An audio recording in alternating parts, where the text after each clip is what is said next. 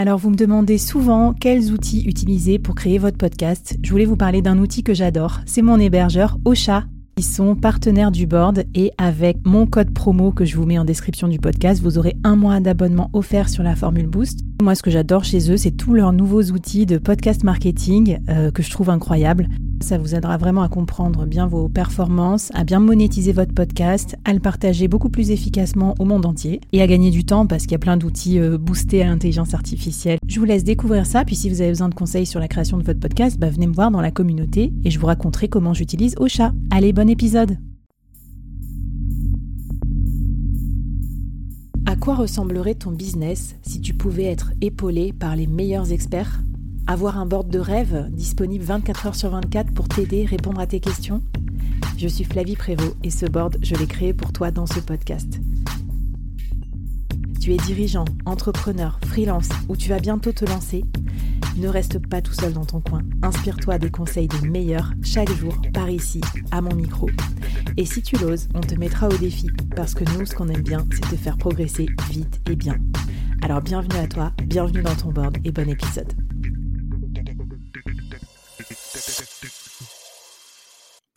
Alors, cette productivité dont on nous bassine, euh, qui est vraiment la mesure de toute chose, euh, tu me disais aussi, Laetitia, comment on fait pour mesurer euh, la productivité Qu'est-ce que c'est la productivité en fait réellement? À l'origine, c'est un ratio qui a été inventé à l'âge industriel où on comptait bah, le nombre d'unités produites. Tu choisis ton unité, ça peut être euh, des euros, ça peut être des voitures qui sortent de la chaîne d'assemblage, euh, et on la divise par les unités de facteurs de production engagés. Ça peut être des heures de travail, euh, des machines, ce que tu veux. Donc, tu as un ratio, par exemple, le nombre de voitures qui sortent de ta chaîne dans la journée, de ta chaîne d'assemblage dans la journée. Ou bien euh, le nombre de euh, stylos euh, produits par un ouvrier à l'heure. Mmh. il y a plein de, différents ratios comme ça. mais ça paraît très très clair quand on parle de biens industriels, tangibles, et puis ça paraît très clair quand on parle de commodités interchangeables, par exemple des tonnes de blé. Tu peux dire que voilà, tu as un rendement, parce que c'est quand le concept de rendement mmh. est proche de celui de, de la productivité, qui est comparable. Enfin, oui, voilà, il n'y a pas de design, de qualité, de branding, voilà, tu, tu euh, t'intéresses pas à la qualité, exactement. Tu t'intéresses pas à la qualité, tu t'intéresses pas euh, à la manière dont c'est fait. Enfin, il y a plein de choses qui qui mmh. sont pas rentrées parce qu'une tonne de blé, c'est une tonne de blé, et puis bah, une Ford de thé, c'est une Ford de thé, quoi. Puis en plus, elles étaient toutes identiques. Et en fait, à mesure que tu t'éloignes des commodités, à mesure que tu t'éloignes de l'univers industriel, ça devient déjà beaucoup, beaucoup plus compliqué, beaucoup plus vaseux à, appréhender. Tu l'as dit, ça ignore la qualité. Donc, par exemple, la productivité dans le ménage, qu'est-ce que c'est? Euh, bah, Soit tu vas dire euh, c'est le nombre de euh, d'heures vendues, mais c'est un peu tautologique. Les nombres d'heures vendues, ça dit rien du travail fourni. Mmh. dans les services de santé, bah, pareil, ça va être le nombre de, je sais pas, le nombre de piqûres qui est fait, mais ça dit rien de la santé des gens. Mmh. dans l'enseignement, le nombre d'élèves par classe, mais ça dit rien de ce qu'ils ont appris et des savoir-être et des savoir-faire qu'ils ont qu'ils ont acquis, tu vois. Et donc euh, c'est complètement euh, vaseux. C'est tellement vaseux que dans l'économie de la connaissance, en fait, on a longtemps eu un paradoxe. On appelle le, paradoxe de Solo parce que c'est c'est un certain Solo qui l'a mis en lumière et qui disait euh, avec les outils, alors les nouvelles technologies de l'information, comme ça a déjà euh, plusieurs décennies, il ne parlait pas de numérique ou d'Internet, euh, c'était avant, mais il disait les nouvelles technologies de l'information sont partout sauf dans les statistiques de la productivité. Et alors ça a beaucoup interrogé les, économistes, oh là là, comment ça se fait, etc. Et beaucoup de théories ont été faites. Depuis, ça a été largement invalidé. Mais ce que ça reflète surtout, c'est qu'en fait, on mesure mal et que la mesure même de la productivité est inadaptée à une économie de l'information où ce qui compte, c'est la qualité de l'échange d'informations, mmh. la, la, manière dont tu vas fluidifier euh, ces échanges, leur rapidité, l'augmentation des connaissances qui est engendrée. En fait, si tu sais plein de choses et que euh, en, très peu de euh. temps. Voilà, tu, tu ça me fait penser, tu sais, au classique aussi du freelancing ou des experts, euh, genre le client te dit c'est trop cher, non mais tu me payes pas pour euh, cette journée de conseil, tu me payes pour les 25 ans que je, je fais à éplucher cette discipline et être devenu un expert mondial, par exemple, de cette discipline. Ouais, exactement. Mais c'est tout à fait le, le, le, le, très, le, bon, le, bon, le bon exemple pour illustrer le caractère foireux de cette mesure. Et puis, il y a une dernière dimension qui est importante, c'est que on l'appréhende de manière individuelle, individuelle et individualiste, comme si mmh. si tu étais un commercial qui vend des contrats de je sais pas quoi euh, d'assurance, mmh. on pouvait dire euh, voilà il y en a un qui est plus productif que, que l'autre, alors que en réalité il y a tout un tas de tout un tas de choses collectives qui sont nécessaires à la productivité de ces individus. D'abord, bah, mmh. tous les services support dans une organisation. Sans eux, bah, ça fonctionnerait pas. Ensuite, bah, il y a aussi euh, la nounou qui garde les enfants, parce que mmh. s'il n'y avait pas de nounou, cette personne ne pourrait pas travailler, en fait. Donc, ça contribue à sa productivité. Les infrastructures, etc. Et puis, parfois, dans une équipe, c'est les échanges d'informations, parce qu'il y a de l'intelligence collective et qu'en fait, tu sais plus dire qui a produit telle idée. Et donc, on l'appréhende comme quelque chose de strictement individuel et individualiste, alors que c'est, ça a une dimension qui est beaucoup plus euh, collective et donc on se plante.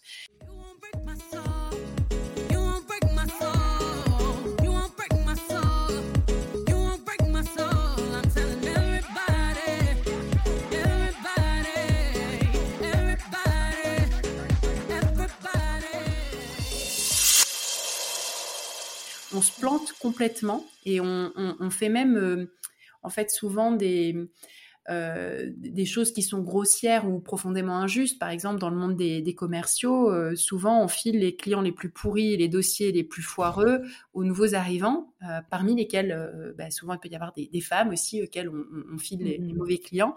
Et après, bah, on voit qu'ils font moins, que ces personnes-là font moins de chiffre d'affaires, on les dit moins productifs et ça justifie ensuite des rémunérations inférieures et puis de leur filer les mauvais clients par la suite. Et il y a tout un tas de choses comme ça qui sont vraiment un peu le règne de l'arbitraire, des biais, etc. Il n'y a pas de, c'est très difficile de distinguer le mérite productif individuel. Or, on a tout un système de valorisation, de rémunération qui est basé sur cette idée que on ne doit sa productivité qu'à soi-même. Mmh. Et en fait, c'est tout simplement faux.